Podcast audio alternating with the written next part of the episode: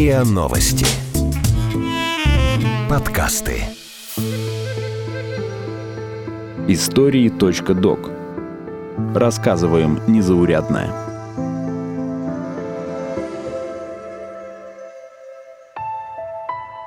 Террор во имя науки. Как ГУЛАГ эксплуатировал репрессированных ученых. Эпизод подготовлен при поддержке Музея истории ГУЛАГа. Одна за другой целом ряде отраслей промышленности за истекшие два года раскрывались усилием ОГПУ вредительской организации. Сразу же после октября 1917 года началась борьба с неблагонадежной контрреволюционной интеллигенцией. Уже в первые послереволюционные годы ВЧК раскрывала один заговор за другим и разоблачала якобы контрреволюционные организации. Дело тактического центра, дело Сверьстроя, дело Петроградской боевой организации, дело промпартии. Фигурантами этих дел становились выходцы из образованных слоев населения. Уже тогда отдельным представителям представителям политической верхушки было понятно, каким последствиям могут привести репрессии интеллигенции. Например, в 1921 году в ходе следствия над участниками так называемой Петроградской боевой организации Ленин написал Уншлихту, заместителю председателя ВЧК, следующую записку. Товарищ Уншлихт, прошу вас заказать проверку. Очень похоже, что ученых-то надо выпустить. Сапропель – штука нам для хозяйства важная. Но политика перевесила, и прямое обращение Ленина привело к освобождению лишь одного ученого – Василия Ивановича Еворского, геолога и специалиста по угольным месторождениям. Это нельзя назвать успехом на фоне ошеломительных масштабов преследований по делу Петроградской боевой организации, ведь всего в ходе расследования пострадали 833 человека. Больше половины арестованных позже отпустили, но 103 человека расстреляли по приговору или во время задержания. Самая известная жертва этого дела – поэт Николай Гумилев, а еще 83 представителя интеллигенции Петрограда были сосланы в концентрационные лагеря. Судьба остальных до сих пор неизвестна. Секретарь Ленина Яков Агранов, который возглавлял следствие по этому делу, так объяснил жестокость по отношению даже к непричастным. В 1921 году 70% петроградской интеллигенции были одной ногой в стане врага. Мы должны были эту ногу ожечь. Даже после того, как внутренняя политическая обстановка в стране стабилизировалась, интеллигенцию продолжали обвинять во всех проблемах и грехах. Но теперь экономических. На рубеже 20-х и 30-х годов стали особенно заметны перекосы в экономике. Полный переход на планирование народного хозяйства показал свою несостоятельность. Эта ситуация подталкивала власть к поиску виновных в дефектах и авариях на шахтах и предприятиях. Одним из главных лозунгов первой пятилетки стал стал борьба с вредительством. Начались репрессии в среде инженерных и научных кадров. Весной 1928 года советская пресса сообщила о разоблачении крупной вредительской организации в Шахтинском районе Донбасса. В результате следствия пятеро были расстреляны, остальные получили различные сроки заключения. Два года спустя, на стыке 1930 и 31 советская власть провела следствие и суд по делу так называемой промышленной партии. Промпартию обвиняли не только во вредительстве и диверсиях в разных отраслях промышленности и транспорта. Им также вменяли в вину шпионаж в пользу Франции для подготовки иностранного вторжения. Из двух тысяч человек, указанных в материалах следствия, перед судом предстали только восемь – инженеров, ученых, техников. В итоге все восемь подсудимых получили сроки – до 10 лет тюрем и лагерей. От показательных процессов по борьбе с вредительством во второй половине 20-х, начале 30-х советская карательная система перешла к поиску врагов народа. На фоне событий Большого террора разворачивалась партийная установка на создание централизованной, плановой, идеологически верной советской науки. В 1933-м по делу Российской национальной партии были арестованы химики-изобретатели Валяшка и Разуваев. Их обвиняли в ведении фашистской пропаганды. Изобретатели получили 5 и 10 лет лагерей соответственно. А в 1936-1937 годах Пулковское дело коснулось геологов, геофизиков, геодезистов, астрономов и математиков из различных республик Советского Союза. К концу 30-х годов число изобретателей в СССР сократилось почти втрое. Если в начале десятилетия в Союзе было подано больше 25 тысяч заявок на изобретение, то в 1938 меньше 9 тысяч. В книгу памяти под названием «Репрессированная техническая интеллигенция» внесены имена почти 450 ученых-изобретателей. 108 из них были расстреляны, а 200 человек были заключены в исправительно-трудовой лагерь. Трудовые лагеря сыграли огромную роль в экономике и развитии раннего СССР. В феврале 1931 года, выступая на первой всесоюзной конференции работников социалистической промышленности, Иосиф Сталин сказал «Мы отстали от передовых стран на 50-100 лет.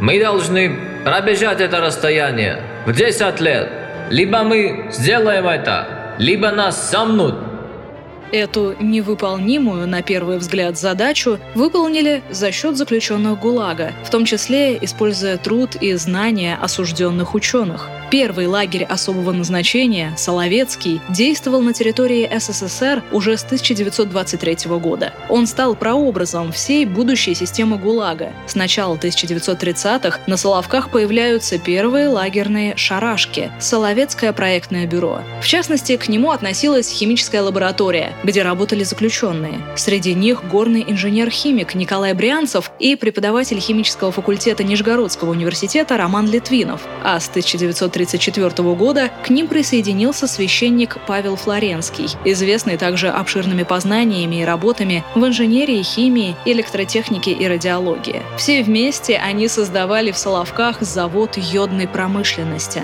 За четыре года ученые запатентовали три изобретения, написали несколько научных статей и с нуля создали водоросли перерабатывающую промышленность на севере. Благодаря их работе из водорослей стали добывать йод, создавать клей лаки, краски и первый советский агар-агар. Остатки станции, которую создали Литвинов, Брянцев и Флоренский, работают до сих пор. Но когда производство было налажено, ученых отстранили от работы в Йодхемпроме, и они почти перестали отличаться от других заключенных Соловецкого лагеря. В письмах от 1935 года Павел Флоренский писал своей жене Анне. Присылать журналы мне не надо. Читать один журнал все равно, что ничего не читать. Да и держать его негде. Все равно за наукой следить мне не приходится. Уже и сейчас я безнадежно отстал. Мне ясно, что моя научная работа закончена и что вернуться к ней я никогда не смогу.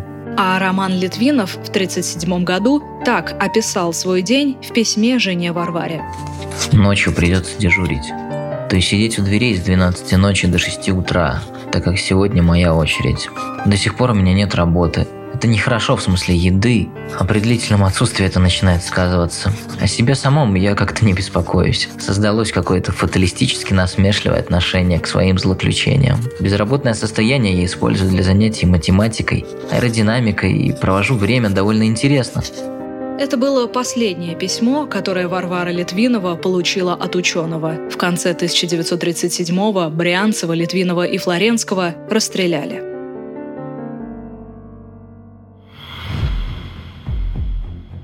Созданию лагерей предшествовали экспедиции. В них тоже активно использовались профессиональные навыки заключенных. Одной из самых известных стала Ухтинская экспедиция 1929 года. В ней принимали участие ученые, осужденные по делу Геолкома. Среди них геохимик и минералог Илья Гинзбург, благодаря которому уже к 1930 году на Ухте была получена первая промышленная нефть. С 1932 года Гинзбург стал куратором химической лаборатории Ухты.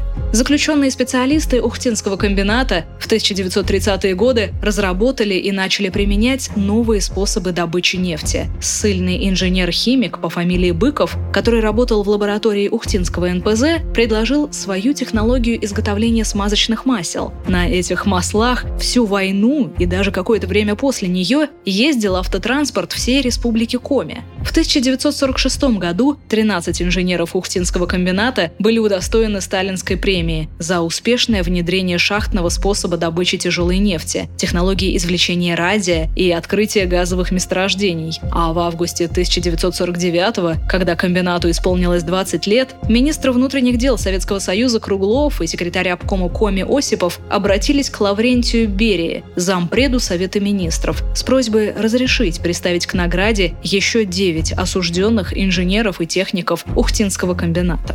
Интересно, что премии за изобретение и рационализаторство в ГУЛАГе распределялись крайне неравномерно. Если вольно-наемные ученые могли за свой патент получить от 300 до 900 рублей, то заключенным за аналогичные достижения полагалось не более 100 рублей. И это при том, что открытия осужденных ученых часто находили всесоюзное применение и приносили огромные деньги. За один только 1947 год заключенные подали 11,5 тысяч рационализаторских предложений, благодаря которым лагерное производство сэкономило больше 48 миллионов рублей. Некоторые из достижений лагерных ученых трудно измерить деньгами. Например, почти вся главная стройка первой пятилетки Беломор-канал проходила под руководством инженеров-заключенных. На строительстве канала отбывали сроки виднейшие представители советской интеллигенции – поэт Алымов, богослов Андреевский, епископ Иларион, актер Дворжецкий, этнограф Золотарев, философ философ Мейер и многие другие. Известный философ Алексей Лосев трудился на канале корректором проектного отдела, а вечерами читал лекции по истории философии, на которых присутствовали как заключенные, так и начальство лагеря. Но далеко не все ученые, оказавшиеся в лагере, могли работать по специальности. Например, Саблин, у которого было высшее военное и юридическое образование, работал зоотехником-коневодом, а химик Алексеевский – землекопом.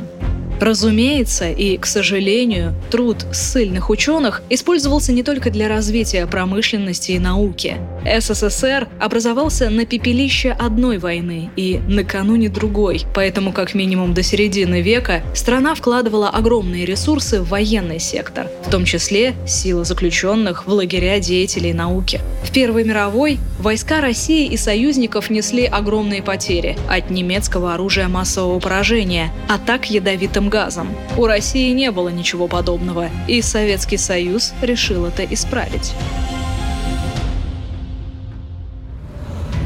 Первую военно-химическую шарагу по созданию химоружия создали на Ольгинском заводе в Москве в 1924 году. Здесь трудился, в числе прочих, профессор-химик и специалист по химическому оружию Евгений Иванович Шпитальский. В 1929 году в возрасте 50 лет его избрали членом-корреспондентом Академии наук СССР. И в том же году арестовали, осудили за вредительство и приговорили к расстрелу. По воспоминаниям Владимира Ипатьева, на тот момент уже бывшего главы химического комитета при Главном артиллерийском управлении, для ареста Шпитальского было несколько вероятных причин. Во-первых, Шпитальский подал многочисленные патенты на изобретение в Германии. Среди этих патентов были заявки на изготовление фосгена и взрывчатки из солей хлорной кислоты. А во-вторых, по словам Ипатьева, Шпитальский был не по душе большевикам за свое критическое отношение к их деяниям и за свой острый язык. Не могу забыть речи моего большого друга, остроумнейшего и талантливейшего человека, профессора Евгения Ивановича Шпитальского. Он ничего не боялся и говорил о вещах, которые лучше бы не затрагивать, так как всевидящее око ГПУ никогда не оставляет без внимания даже малейшего намека на критику советской власти. В своей речи Шпитальский уподобил меня катализатору в руках советской власти. Советская власть, говорил Евгений Иванович, берет Ипатьева, когда надо, а потом отдает, снова берет, когда когда приходится туго, снова удаляет и так далее. Это сравнение было не в бровь, а в глаз, так как за несколько месяцев я был удален с нескольких занимаемых мною должностей.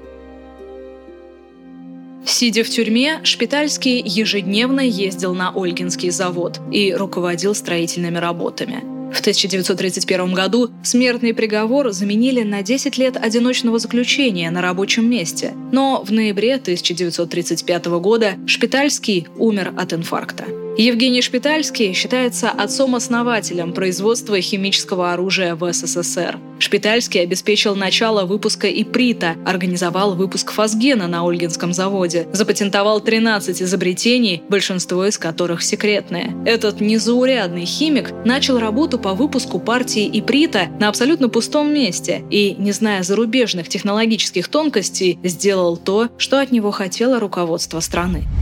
Советский Союз разрабатывал не только химическое, но и биологическое оружие. В том же 1929 году, когда арестовали Шпитальского, на территории Суздальского Покровского монастыря был организован Центр микробиологического оружия. Центр работал в 1932-36 годах. Начальником был полковник медслужбы Михаил Файбич. Под его руководством группа из 19 репрессированных ученых-микробиологов проводила эксперименты по получению живой вакцины тулярии фуллеремия – бактерии, которая передается человеку от грызунов и кровососущих насекомых. В 1935 году ученые получили штамм вирус вакцины ЭГ от фамилии исследователей Эльберта и Гальского. Штамм успешно испытали на добровольцах. В числе испытателей был и сам Эльберт. Это была первая в мире жидкая вакцина против тулеремии. Одна прививка обеспечивала иммунитет от этой инфекции навсегда. После закрытия Суздальской лаборатории в конце 1936 года часть специалистов получила освобождение. Гайский и Эльберт оказались среди них.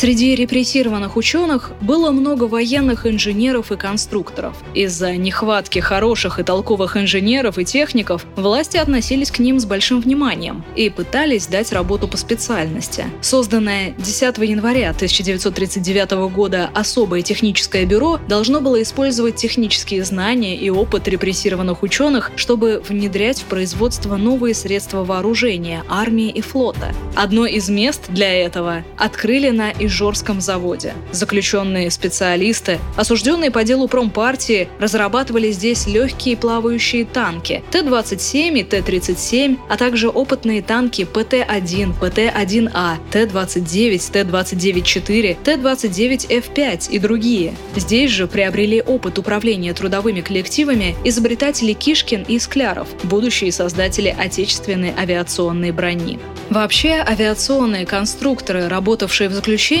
заслуживают отдельного внимания. Первое в истории авиации тюремное конструкторское бюро ОКБ ВТ-11 было организовано в декабре 1929 года в помещении Бутырской тюрьмы. Первоначально оно располагалось непосредственно в Бутырке, в двух камерах, оборудованных чертежными принадлежностями, и в ангаре, которые охраняли сотрудники ОГПУ. Главным конструктором ОКБ был назначен специалист по истребителям и гидросамолетам Дмитрий Павлович Григорович, арестованный 1 сентября 1928 года. Его заместителем стал авиаконструктор Николай Николаевич Поликарпов, арестованный в октябре 1929 года по обвинению в участии в контрреволюционной организации. Коллектив тюремного ОКБ отличался очень высокой квалификацией. Костяк его составили работники отдела морского опытного самолетостроения Григоровича. Сразу после формирования ОКБ поставили задачу к весне 1930 года спроектировать одноместный истребитель смешанной конструкции с мотором воздушного охлаждения, причем не хуже зарубежных аналогов. Всего за три месяца заключенные конструкторы и инженеры разработали макет будущего истребителя. Самолет получил шифр И-5 и еще до конца испытаний был запущен в серию. Чкалов и Анисимов проводили демонстрационный полет на И-5 для Сталина, Ворошилова и Орджоникидзе. Показ был настолько удачный, что Ворошилов отправил в президиум ЦИК Советского Союза представление об освобождении и награждении группы арестованных инженеров сохранилась его записка, адресованная Орджоникидзе. Григорий Константинович, авиазавод 39 и особое конструкторское бюро должны быть награждены, отдельные лица только, орденом Трудового Красного Знамени и орденом Ленина. ОКБ руководится вредителями. Вредители не только работали как черти, но создали большую группу наших инженеров, которые теперь уже дают самостоятельные конструкции. Я приказал представить не только коммунистов, но и всех заслуженных бывших вредителей, которых нужно в первую голову освободить из-под ареста. Этот завод дал дал 7 новых прекрасных конструкций машин. Давай оба подпишем представление. Ворошилов.